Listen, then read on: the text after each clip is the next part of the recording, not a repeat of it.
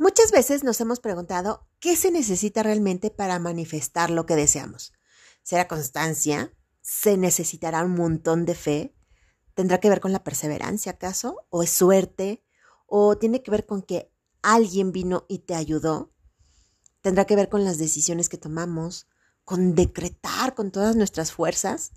¿O más bien tiene que ver con trabajo duro? Más bien, yo creo que mm, tiene que ver con un poco de todas las anteriores.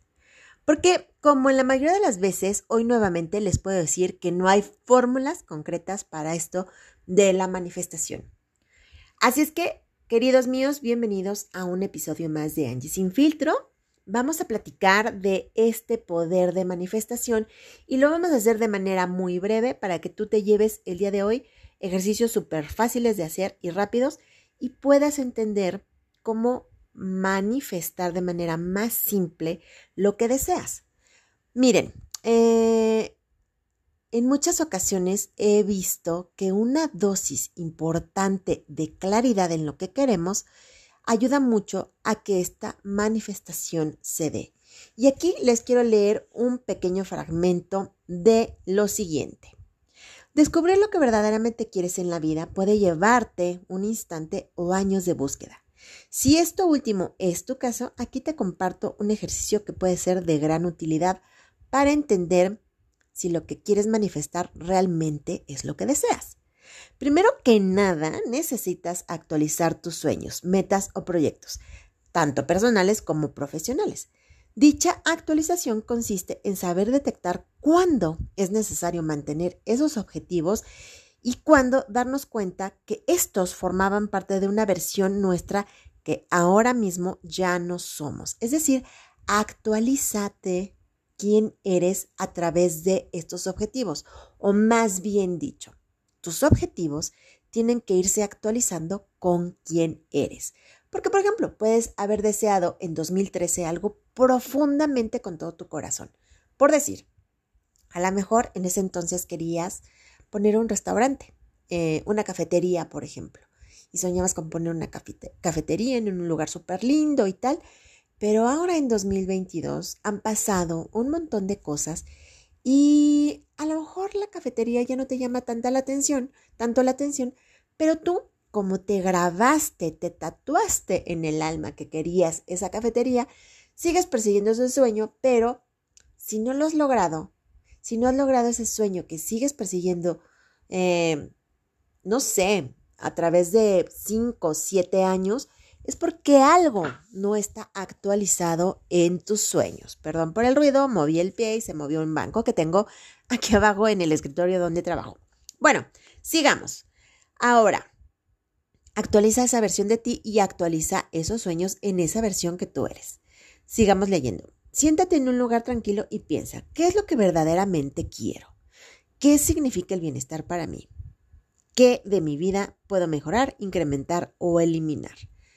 Hay que hacer este ejercicio siguiendo las preguntas porque al irlas contestando te vas a dar cuenta que hay cosas que estás acumulando y esto incluye deseos que a lo mejor ya nada más son porque estás rellenando ahí eh, huecos en tus necesidades básicas de ser humano, ¿no?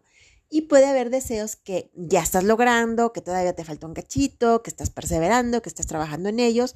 O puede haber metas que no has manifestado porque te estás saboteando. Hay que hacer una lista. Eh, ya sé, yo soy mucho de hacer listas de las cosas que quieres lograr en una semana, en un mes y en tres meses. Aunque tengas una meta mayor, como, no sé, esto de de poner tu restaurante, por ejemplo, sigamos con el ejemplo de la cafetería, mm, o irte de pronto a vivir ya en tu edad adulta a una campiña francesa, hay una serie de pasos que necesitas realizar poco a poco antes de que esto suceda. Planea, deja a un lado la pereza de organizarte más, de disciplinarte más y de responsabilizarte más. Por último, para trabajar en estos pequeños sabotajes cotidianos, recuerda cada vez que quieras desistir.